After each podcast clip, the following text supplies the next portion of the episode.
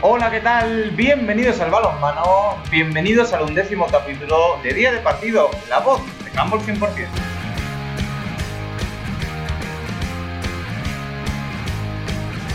En el día de hoy hablaremos sobre el europeo del balonmano femenino disputado en Dinamarca.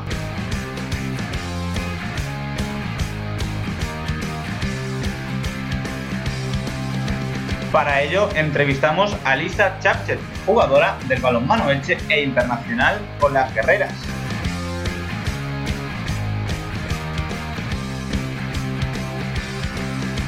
En nuestra mesa redonda debatiremos sobre lo más destacado del Euro 2020, dentro y fuera de las pistas.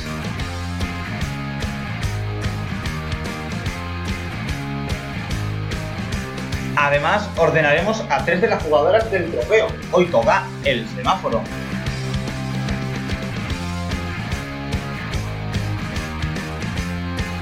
Echaremos un vistazo a la web de Humble 100% para recomendar alguna lectura de nuestros redactores. Y finalmente nos prepararemos para el fin de semana con una cartilla de partidazos de la Final Four de la Champions La mesa está servida, vamos a por los entrantes.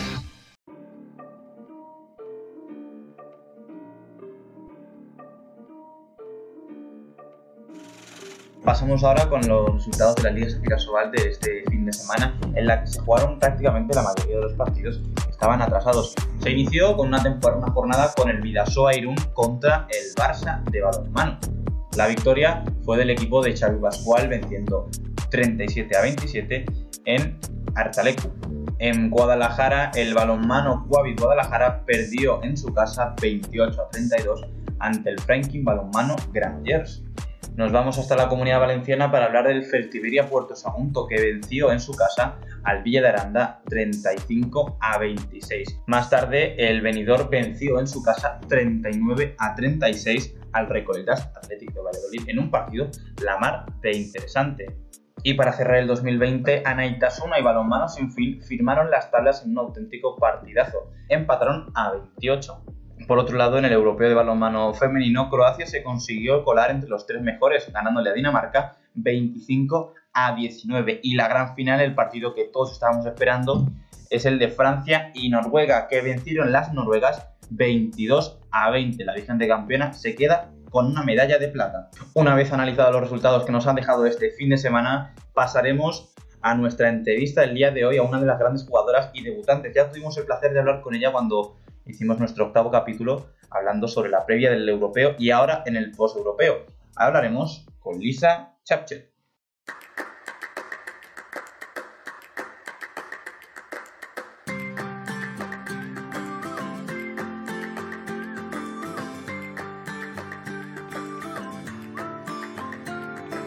Hola Lisa, ¿qué tal? Buenas tardes. Hola, buenas tardes, muy bien, muy bien. ¿Qué tal primero para ti en lo personal el europeo? ¿Te ha gustado? Cuéntame un poco. Ha sido una experiencia increíble. La verdad es que ojalá mm, todas las jugadoras pudieran probar esto porque eh, ha sido una pasada. Ya centrándome un poco en, en, los aspectos tácticos, te quería preguntar sobre qué valoración tiene el europeo en lo que se respecta a la selección española y el desempeño mostrado de los partidos? Pues yo creo que el europeo pues, es una competición bonita, además es muy importante, por fin pues siempre quieres ganar. Pero bueno, también el año que viene se vienen cosas muy bonitas, hay muchos campeonatos y también hay que mirar pues cara al futuro. ¿Tú crees que a pesar de haber debutado y que eres una jugadora pues que, venía pues, con la ilusión de, de, jugar en este europeo, que has tenido suficientes oportunidades para, para demostrar tus habilidades? ¿O, igual lo, hubieras echado un poco en cara? Perdona. Nada, yo creo que como jugadora pues siempre quieres jugar más, pero eso creo que es normal, pero yo estoy muy contenta porque pienso que han, confiado mucho en mí, que eso es muy importante, siempre me han mostrado su apoyo y creo que me han dado oportunidad para, jugar y eso pues al fin y al cabo se agradece porque siendo tan pequeña no te esperas jugar un europeo contra esas grandes jugadoras. ¿Qué te llevas de, esta experiencia en lo, táctico, ya los aspectos del balonmano, del balonmano analítico? ¿Has aprendido mucho con Carlos Viver y con eh, Ainhoa y, Cava? Sí, con el cuerpo técnico y más también con los jugadores he aprendido un montón, un montón de, detalles, de cosas que me faltaban, pues que no sé, eso, al fin y al cabo soy muy pequeña y me falta un poco de, pues eso, de, pillería, ¿no? Por así mm. decirlo. Y, y, sí, o sea, tanto en defensa como en ataque he aprendido muchísimo y pues eso, al fin y al cabo pues es algo que me llevo. Has aprendido mucho para aplicarlo esta temporada ya, la, la temporada que, queda en el Elche, en la que estáis eh, con posibilidades aún de ganar el título. Ya me, hablaremos de eso, pero estábamos hablando antes de, habías mencionado que, se espera, se viene un año 2021 muy bonito en lo que respecta a campeonatos, a retos, a competiciones. Tu próximo reto a nivel personal con las guerreras, eh, ¿va de la mano con el preolímpico o ya estás pensando incluso en, otro, en otro desafío? No, no, no, no, de la mano con el preolímpico hay que ir pasito a pasito, poco a poco y eso. ¿Tú ves eh, la posibilidad de llegar al Mundial como una locura o decir, guau, es que estaba en el europeo, que es algo lo más, es lo más difícil a lo que puede aspirar un jugador, y un Mundial, pues... Lo veo como una locura, la verdad es que sí, pienso que, pues, que van a dar una oportunidad increíble, que estoy muy afortunada, la verdad, en que han depositado esta confianza en mí, pero al igual que la he tenido ahora, puede que en un futuro pues no esté. Entonces, pues a luchar y a ponerme bien fuerte para, para poder estar ahí más veces. Ya centrándome en, un poco el aspecto, en el otro lado de, del balonmano, puesto que ha sido un, eh, un, europeo muy bonito del que vamos a seguir hablando en este programa, te quería preguntar, Lisa, sobre tu experiencia y sobre eh, tu persona al vivir el europeo. ¿Cómo fue cuando te recibieron a casa, cuando llegaste a Elche en avión? Pues muy bien. La verdad es que en casa pues no se está como en ningún sitio. La verdad es que también tenía muchas ganas de volver a casa porque desde verano que hacía que no venía y pues eso, tenía sentimientos encontrados porque a la vez no me quería ir del europeo porque me está pasando en grande, por otra parte también me tiraba el volver a casa, de ver a mi familia, ver a mi madre y, todo, y todo eso. Me han recibido genial, vamos, es que en casa... Como en ningún sitio, como en ningún sitio. 19 eh, años y, un europeo eh, bajo tu, eh, jugando. ¿Esto te lo pensabas, te lo planteabas en algún momento o era una, un sueño que tenías? En la vida, o sea, siempre ha sido mi sueño pues estar en la selección, absoluta, pero ni, vamos, ni por el forro me esperaba que fuese tan pronto. O sea, no, no lo veía, la verdad. Bueno, ahora se ha cumplido por suerte y esperemos que sea, sea durante muchos más años, que vaya sumando experiencias. Esperemos que sí. Eh, una, última cosita para cerrar, Lisa. Me gustaría que, nos cuentes una anécdota que te quedas con la que te quedas del europeo, graciosa, divertida, eh, desenfadada, la que tú quieras. Que nos digas, guau, pues nos pasó esto y fue una locura, como por ejemplo cuando estuviste jugando al, ping-pong, que estuviste ahí cuatro chicas jugando o lo que sea. Yo me quedo mucho con los juegos que hacemos al principio de los calentamientos, que siempre son pues pequeños contra mayores, y ahí pues suele haber muchos piques, mucha rivalidad, la verdad, y pues hay situaciones muy graciosas, por ejemplo, cuando, yo sé, eh, alguna se cae o algo así. Ay, qué risa. Bueno, Lisa, espero que haya sido una experiencia muy bonita, muy placentera, que este europeo haya servido mucho para tu, futuro profesional y en lo personal que nunca te olvides de, esta experiencia y lo, y lo, feliz que has estado participando en ella. Un placer haber hablado contigo y muchas, muchas gracias y mucha suerte de cara al futuro en esta temporada que se promete entretenida. Muchas gracias. Antes de ir a nuestra mesa redonda con nuestros compañeros y hablar de europeo, vamos a viajar a la redacción de Handball 100%, en la que está Julia, en la que nos destacará los contenidos más importantes de esta semana disponibles en Handball 100%. Hola Julia, ¿qué tal? Muy buenas tardes. Hola Nahuel, ¿qué tal? Esta semana empezamos destacando el reportaje Primera Vuelta de Cambios. En él hacemos un repaso a todos los cambios que lamentablemente ha sufrido la Liga Sacira Sobal por culpa del COVID, cambios de partidos o lesiones, pero además también hablamos de lo más destacado en el ámbito del balomano internacional. Como ya sabrán, el domingo se celebró la final del europeo y en Handball 100% sabemos cuánto dinero ha costado organizar el campeonato y por supuesto tenemos el mejor resumen en nuestra página web en Handball 100% 100%.com. Llegamos ya al final de los destacados de esta semana. Hemos empezado destacando un reportaje y terminamos de la misma manera. En este caso, el reportaje Equipos Dominadores que esta semana está dedicado al Bardar.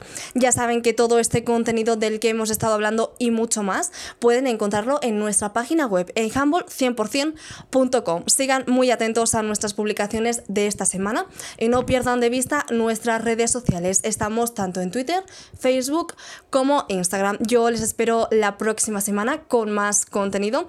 Eso sí, no me puedo ir hoy sin desearles antes una feliz Navidad, un abrazo, que disfruten del resto del programa.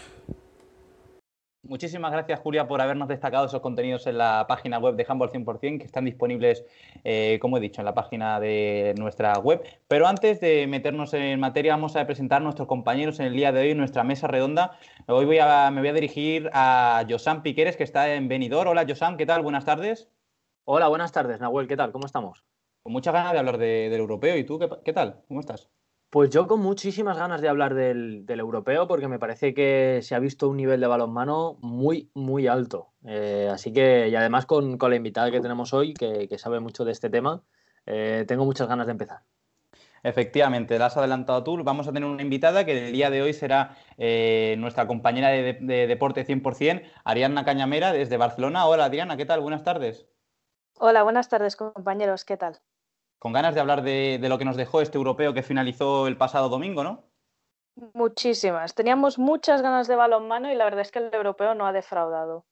Efectivamente, estábamos con esa duda de a ver cómo se lleva a cabo el europeo, de, con público, sin público, con el tema del COVID. No sabíamos muy bien cómo se iba a ejecutar este europeo, pero por suerte fue un total éxito. El europeo que terminó el pasado domingo con la victoria de Noruega ante Francia Josan, mm, en, resumidas cuentas, ¿qué te pareció el europeo en lo que respecta a la organización? Que tú es lo que has estado más meditando en estos últimos días. A ver, eh, yo, creo que en cuanto a organización hay que ponerle un 10. Un 10 porque ha sido un ejemplo de, control del, virus, de, bueno, de, pruebas de, que se les han hecho. Nosotros publicamos un, como ya sabéis, una noticia en la que se desgranaba que se había gastado 600.000 euros adicionales la EHF para compensar que Dinamarca eh, era la única organizadora y que Noruega había rechazado organizar el, evento. Y bueno, y al final la EHF en total ha puesto 3,5 millones de, euros y yo creo que muy bien invertidos porque la imagen de, de Dinamarca y del balonmano europeo y el balonmano femenino en particular yo creo que, ha estado a un, altísimo nivel. O sea, de verdad, o sea, cuando se hacen las cosas mal hay que decirlo y cuando se hacen las cosas bien también hay que decirlo. Felicidades a la, a organización, no sé si estaréis de acuerdo conmigo. Totalmente de acuerdo, yo en mi caso, que parecía que el europeo iba a tambalear un poco con la salida de, de Noruega, perdón, pero al final sí terminó en, un, en una realización increíble. En ningún momento faltó nada al, mediante los compañeros de realización, se nos llegó toda información del europeo, todos los partidos prácticamente, y de todos estos partidos, eh, al fin y al cabo, el que más importa fue el que, como he dicho, el que jugaron Francia y Noruega, en el que se impuso, se pusieron las noruegas ante Francia 20 a 22. Eh, Ariadna, eh, te quería preguntar si para ti Noruega es el justo vencedor de este torneo o te parece que ha habido momentos en los que otras selecciones deberían haber estado un pasito por delante de Noruega. Yo creo que Noruega siempre ha estado un paso por delante de, cualquier equipo. Em, creo que, se ha notado mucho, eh, sobre todo en el físico, creo que, tienen un, portento físico que no han tenido otras selecciones, incluso Francia, que es una selección que, físicamente también es muy potente, creo que no ha llegado a estar al, nivel que Noruega. ¿no? Sí que es verdad que en las semifinales em, y en la final pues se vieron partidos más igualados, pero, pero sí que creo que, Noruega es la justa vencedora porque siempre ha ido un paso más allá que el resto de, selecciones y creo que nos han brindado un espectáculo, eh, no sé, fabuloso, no, no sé cómo decirlo. Creo que sí, que son las, las justas vencedoras. Sí que es verdad que yo quería apostar un poco por Croacia porque, porque creo que hay... ¿En serio, Ari? Eh, yo, yo quería, sí, no, no pensaba que iba a pasar, pero yo quería que, que ganara Croacia porque no sé, siempre está bien ver caras nuevas. Además, la alegría, la ilusión con la que jugaban esas jugadoras no se veía en otros equipos, ¿no? Entonces, a mí me hubiera gustado que Croacia por lo menos hubiera estado en la final. No fue posible, pero realmente sí creo que, Noruega es la justa vencedora porque ya digo, creo que, que está a un nivel, o en este europeo concretamente, creo que ha estado a un nivel un poco superior al resto de selecciones. No sé cómo lo veis vosotros. A ver, yo creo que, sí, eh, pero sí que es verdad que, en el partido de ayer eh, yo creo que hay varias cosas clave em, que, podrían haber hecho que el partido se hubiera inclinado por parte de Francia. Es decir, yo creo que mm, el entrenador francés estuvo eh, Olivier Crumbols, no sé si se pronuncia bien, no sé si lo he pronunciado muy bien, porque de francés tampoco voy muy allá.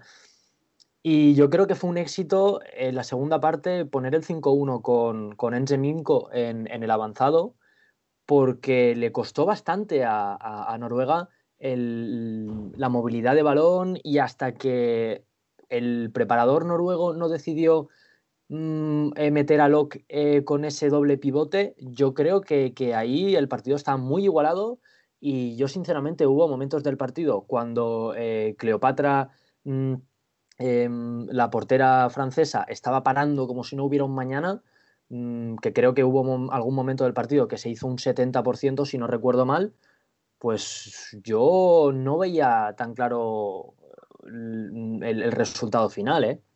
En ese mm. aspecto. Sí, a ver, sí, sí que es verdad, yo sí que, bueno, opino lo mismo que tú, ¿eh?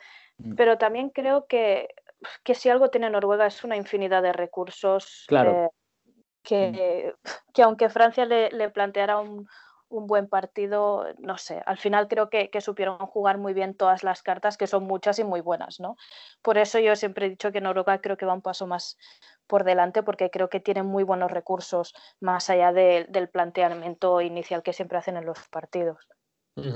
No, bueno, y que hay que recordar también que estoy mirando aquí, por ejemplo, que en el minuto 28-15 eh, iba ganando Noruega de 5, que creo que fue la máxima renta, si, si, si no me equivoco. Es decir, eh, sí que es verdad que al final el partido se apretó y sobre todo con lo que hemos dicho y que llegó a empatar eh, Francia en los últimos minutos, pero hubo momentos del partido que, mm, las noruegas maniataron y principalmente yo creo que Solberg en los primeros minutos del primer tiempo estuvo espectacular, juntamente con, con Oftedal. Para mí fue el primer tiempo, se resume en, en Solberg y, y, Oftedal bajo mi punto de vista en, en, ese partido y sí que es verdad que la segunda parte pues no se entendería sin, sin, sin, sin De La Rouge. Eh, ¿Es De La Rouge el Ari o cómo se pronuncia? Yo creo que es Darle. Darle, ¿no? Sí, es verdad que... darle, darle. A mí, a mí, me gusta mucho lo de Cleopatra, o sea, me flipa el, nombre. Eh, el nombre de pila. Eh, sí, darle, correcto, darle. Y, yo creo que, bueno, en ese aspecto se le podría haber acercado un poco, pero es que si no llega a plantear la variante defensiva, eh, mm, bueno, pues bueno, pero por eso es un entrenador que está en una final de un europeo, ¿no? Porque al final tienes una serie de variantes y que yo creo que, son lo que te hacen, pues, en un equipo, eh, digamos, competitivo, porque al final me recordó un poquito a, no sé si, os acordáis, al, al europeo de balonmano masculino en el que decidió hacer el cambio Jordi Rivera en la segunda parte al 5-1 en esa final, em, que, si no hubiera apostado por ese cambio, pues no hubiera, no hubiera sobrepasado al, equipo eh, contrario en la segunda parte. Entonces, yo creo que esas variantes enriquecen el, balonmano y, vimos una defensa de, de, una altísima calidad, o sea, 20-22 goles, unas porterías eh, excepcionales. Sí, al fin y al cabo, pues están, eh, se enfrentaron las dos selecciones que más cartel tenían para, llevarse el oro. Estamos hablando de Noruega, que de los últimos cuatro europeos ha conseguido tres oros, y de Francia, que es la vigente campeona y que venía de, ganar 30-19 a, Croacia y hacer un muy buen europeo.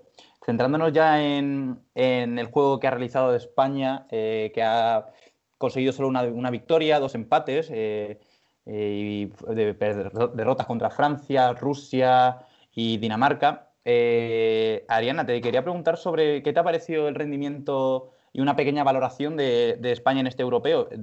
¿Merecemos estar en esa posición o, deberíamos estar más arriba? Bueno, a ver, creo que el, balance no es positivo. Em, ya no solo por los resultados, porque al final terminar séptimo terminar noveno, no, no, sé hasta qué punto es, es, muy relevante, pero creo que, em, que no es positivo a nivel de sensaciones, ¿no? Porque, por ejemplo, el partido ante la República Checa, que sí que acabamos remontando, que sí que acabamos con la adrenalina por los aires, el corazón a mil y todos muy felices porque las guerreras estaban en la main round, pero la verdad es que las sensaciones de la primera parte fueron desastrosas, ¿no? Más mm. allá de la derrota del partido. Y, ante Francia pasa un poco lo mismo, ¿no? Aunque, hubiese, aunque, aunque luego remontasen y, llegasen a igualar el partido o a estar ahí, ahí hasta el final, las sensaciones no fueron buenas, ¿no? Y, mm, y es lo que digo, creo que más allá de un número o de, o de, un número de victorias o de derrotas, creo que, que el feeling que, que, se vio de las guerreras no fue del todo bueno o no fue lo, lo esperado, ¿no? Pero también es verdad que, mm, que, creo que hemos, o por lo menos esta es la valoración que hago yo, ¿eh? Em, creo que hemos pasado un año muy difícil, eh, hemos estado muchos meses sin, sin ver balonmano. y yo me quedo con, con, que las guerreras pues, nos han aportado, yo creo, la base del deporte, ¿no? que es entretenimiento y valores o, educación. ¿no? Creo que eh, hemos disfrutado con los partidos de las guerreras, por, por, lo que he dicho, ¿no? por esos partidos que, que, acababan igualados, que se podían ganar, que se podían mm. perder. ¿no? Y luego creo que también nos han enseñado ese espíritu de, de que podemos con todo, de que no hay nada imposible y de que por muy mal que nos vayan las cosas como se nos están yendo a, la mayoría en este año, pues que todos podemos remontar, ¿no? Y yo me quedo con, esto último para, para poder afrontar el, el 2021, que va a ser un año muy bonito para el balonmano femenino español. Exacto, va a ser un año muy bonito para el balonmano en todas sus facetas, con un, Euro, un juego, unos Juegos Olímpicos que van a ser muy bonitos, eh, el Mundial, pero para ello hay que prepararse. Eh, para ello, eh, Josan, te quería preguntar a ti, ¿cuál es el punto flaco o el punto débil que ha tenido España en este europeo y, el y cómo lo mejoraríamos? Yo creo, que, yo creo que todas estaríamos de acuerdo en que las pérdidas de balón. O sea, es decir, 95 creo que es el número, ha sido el número final de, pérdidas de balón. Y, no, me vale como excusa, eh, sí, de acuerdo, no estaba Sandy Barbosa, que yo creo que, estaremos de acuerdo que es la mejor jugadora. Tan, en ataque mm, seguramente sí, y en defensa, bueno, de las mejores, porque también está Lara, eh, Carmen ha defendido eh, extraordinariamente bien en los exteriores, que muchas veces nos olvidamos de, la defensa de los exteriores y es primordial a la hora de, cerrar, de las ayudas y de, las disuasiones. Kaba Gasama también ha tenido momentos muy, muy altos de, intensidad defensiva, pero yo creo que, lo que se tiene que, entre comillas, eh, y cogiéndolo con pinzas, achacar a este equipo es mm, que no haya disminuido las pérdidas de balón. Yo creo que eso nos, ha perjudicado una barbaridad, eh, muchísimo, y ha sido lo que la flecha que ha ido directa a nuestro corazón del, juego y mm. nos ha costado muchísimo. Por cierto, antes comentaba del, curiosamente, he mirado el resultado de la final del europeo de balonmano masculino entre España y Croacia. Croacia era el mismo resultado, ¿no? 22-20, sí, sí, exactamente. He hecho una comparativa y, y sí, lo que pasa es que en ese caso eh, quien, quien apostó por, por esa defensa eh, diferente en la segunda parte, que fue España, pues le salió, le salió mejor. Mm. Y para finalizar, eh, Ariana, para ti, ¿cuáles son las jugadoras que deberían seguir formando parte de este proyecto de cara al, al Mundial? ¿Cuáles serían los, los, pilares básicos que tiene que, que mantener el Mister? Ostras, qué difícil. pues mira, no, no soy entrenadora de balonmano, o sea, tampoco lo sé. Em, yo creo que la portería ha estado bien, podría haber estado mejor, pero, pero creo que Silvia Navarro ha hecho buenos partidos y Merche ha aparecido en, en momentos que se la tenía que ver. Pero yo sobre todo si me permites, me quiero quedar con, Lara González. Eh, para mí ha sido sin duda la mejor jugadora española en, este europeo. Eh, creo que a nivel defensivo, a nivel defensivo perdón, ha sido espectacular. ha estado sobresaliente. Y incluso en ataque, que ella eh, prácticamente no lo juega en ataque, eh, jugó algunos minutos y, marcó muchos más goles que, o más efectividad que muchas de sus compañeras. Yo sin duda me quedo con Lara González y evidentemente pues no podemos prescindir de Nerea Pena, eh, Carmen Martín, Ainhoa Hernández, que creo que también han hecho relativamente buenos campeonatos. Josan, tú que eres entrenador, te puedo dirigir la pregunta, ¿no? Bueno, a ver, sí, soy entrenador, pero, pero no a ese, a ese nivel. No a esa escala, claro. Ostras, no es, no es lo mismo que preguntarle a Ángel Sandoval, desde luego. Em, a ver, yo creo que, estoy de acuerdo en que Lara ha sido de, lo mejorcito, seguramente juntamente con, Carmen Martín, que ha demostrado un nivel competitivo brutal. Em, ¿Con qué jugadores, eh, con, qué jugadoras contar de aquí en adelante? Es que es una pregunta complicadísima. Eh, yo creo que, que, ha sido bueno, un, cúmulo de, circunstancias eh, que, no han llevado a que el equipo pues cuajara un poquito mejor, pero yo creo que nombres como los que ha deslizado Ari, por ejemplo, Ainhoa Hernández a mí me parece que bueno, que si sigue en Zuazo, pues sabemos por qué es, porque tiene una ayuda en parte bastante muy importante económicamente hablando del, del gobierno Em, bueno, del gobierno vasco y, sabemos que es por eso una de las razones, entiendo yo, tampoco he hablado con ella, pero que, si no, cualquier equipo europeo, cualquiera, estaría dispuesto a, llevarse a una jugadora de ese nivel, porque mm. muchas veces se le ha achacado que no defiende, pero es que también hemos visto en este campeonato que ha defendido y además muy bien. Mm. Es que había algunos momentos, claro, es que entre la movilidad de, de piernas de Lara, eh, de brazos, lo grande que era, eh, y Ainhoa, y aparte la salida al contraataque que tienen ambas, etcétera, pues el centro de la defensa se hacía bastante complicado, sí. Yo creo que por ahí no ha venido el problema. El problema ha venido pues, en la faceta ofensiva y en las pérdidas de balón. Habrá que ver, a lo mejor, pues si, si repiten algunas primeras líneas. Eh, bueno, veremos por ahí, a ver si me dejas un último apunte, solo perdón, de Ainhoa Hernández. Quiero destacar que en la posición, en este campeonato llevábamos a tres pivotes, Ainhoa Hernández, Lisa Chapchet y Kabagasama, y precisamente Lisa Chapchet y, y Kabagasama eran las que debutaban en un gran campeonato. O sea, Ainhoa Hernández ha sido la que ha asumido un poco el liderato por, por mm. veteranía en, ese pivote, mm. y creo que eso también ha sido muy relevante. A mí la que me hubiera gustado ver más en la pista, que no tiene que ver con el pivote, pero sí con el central, con la primera línea, es a Silvia bueno, Pero eso porque te tiran a ti los colores. No, te conocemos, que tú eres del.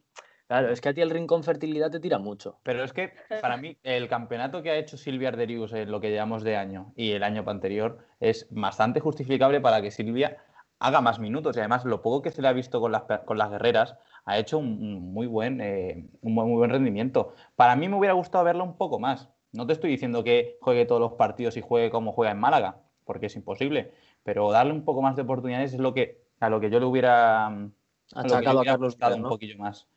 Vamos a dejar nuestra mesa redonda por aquí para pasar a la siguiente sección del programa, denominada comúnmente como el semáforo.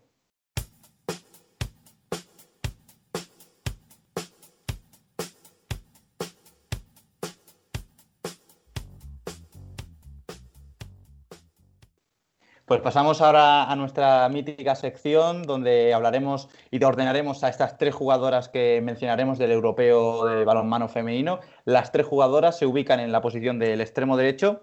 Y atención, chicos, coger papel y boli porque voy a dictar. En primer lugar, eh, Jovanka Radicevic de Montenegro, Stin Skogran de Noruega y Carmen Martín de las Guerreras. Empiezo contigo, Josan. A ver. Eh, vamos a empezar a, labrarnos enemigos. Yo, yo como, como entrenador, eh, desde ese punto de vista, siempre quiero a una eh, jugadora que, a ser posible, extremo, que tenga la capacidad de defender en un sitio que no es el suyo. Entonces yo pondría a jugar a Skogrand porque es capaz de defender en el 2 y ayer la vimos defendiendo en el 2 mm, y defendiendo a muchas, eh, muchas partes del, partido en Zeminko. Así que mm, a Skogrand a jugar. Mm. Eh, por, por, por Madre mía, es que me van a matar. Eh, por el juego que, ha hecho en el europeo y el nivel en el que está y el nivel competitivo y las ganas que le echa y el coraje y porque es una auténtica guerrera, al banquillo a Carmen Mantín, porque es una tía que me parece que también aporta mucho desde, desde el banquillo, que es algo muy importante a la hora de hacer grupo. Y creo que me dejo a la que ha sido nombrada mejor extremo derecho del europeo la grada, ¿no? Si no me equivoco. Efectivamente, efectivamente. Pero, pero Radisevich a la grada. Está, bien, está bien. Hay que respetar cada opinión de, cada persona. Yo lo hubiera cambiado, no te voy a criticar ahora, te lo voy a criticar fuera de micros, pero paso contigo, Ariana. ¿Qué te parecen las tres jugadoras y cómo las organizarías? A ver, yo como he dicho antes no soy entrenadora, así que yo me, me guío muchas veces por las sensaciones o por el corazón, entre otras cosas porque no me considero una experta en, en balonmano a nivel técnico. Así que yo voy a poner de titular, evidentemente, pues a Carmen Martín. me has dejado.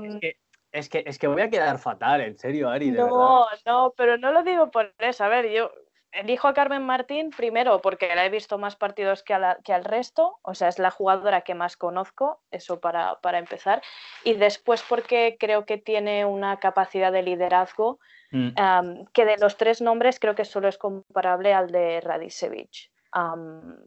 Entonces, a mí me gusta mucho el, estilo que tiene Carmen de, liderar un equipo y de, asumir esas responsabilidades, así que voy a elegir a Carmen Martín.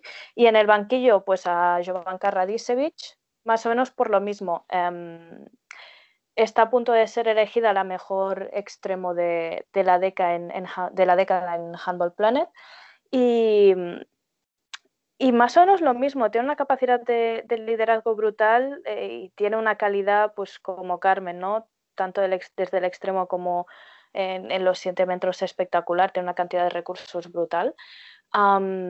y voy a dejar a, la Noruega en, la grada, mucho a mi pesar, pero, pero me tiran más las otras dos, lo siento.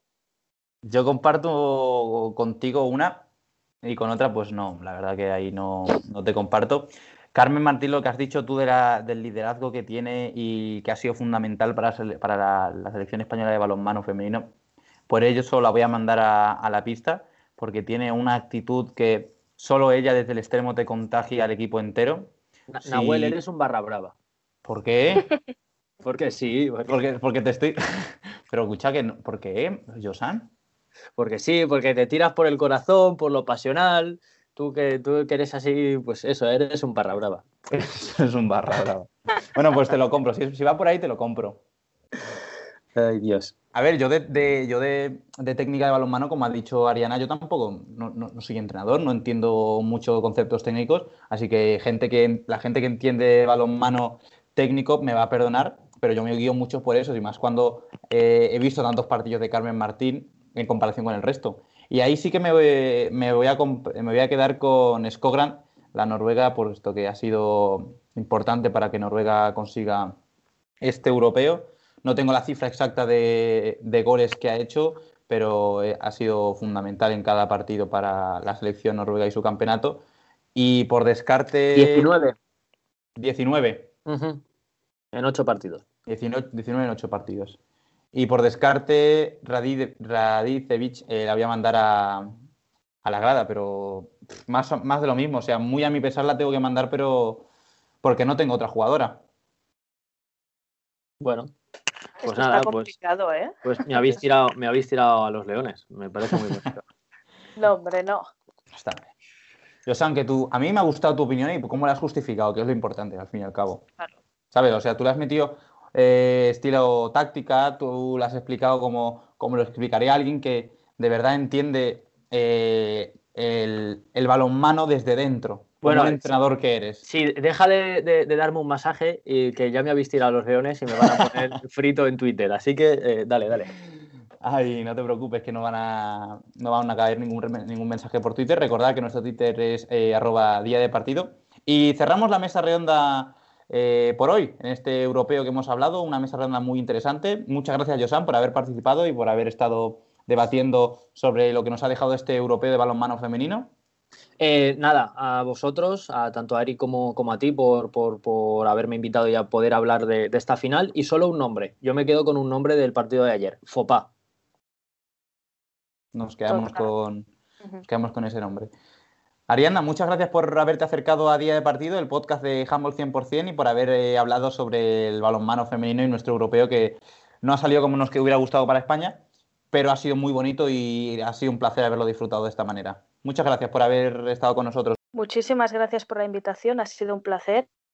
Y sí, que viva el balonmano femenino porque la verdad es que ha sido un espectáculo eh, brutal. Viva Ari, viva. pues con esto último nos quedamos para terminar nuestro capítulo del día de hoy. Antes vamos a pasar a nuestra mítica sección. La pregunta es, eh, ¿dónde podremos ver el balonmano este fin de semana? Crivelli que duda, casi camina, suelta para...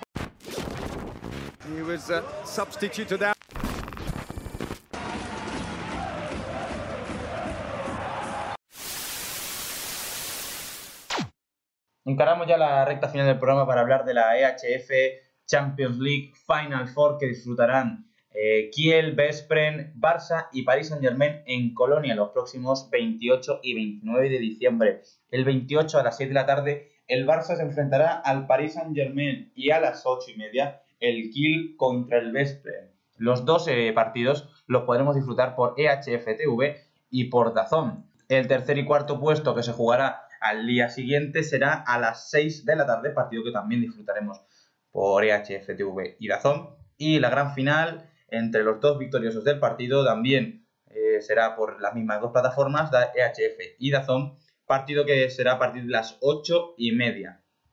Espero que haya sido ameno este capítulo de día de partido, el undécimo capítulo, ya llevamos esta aventura más de tres meses, espero que la estéis apoyando y os esté gustando. No os olvidéis de seguirnos en nuestras redes sociales, estamos en Humble 100% como arroba Humble 100% y en, en día de partido como arroba día de partido.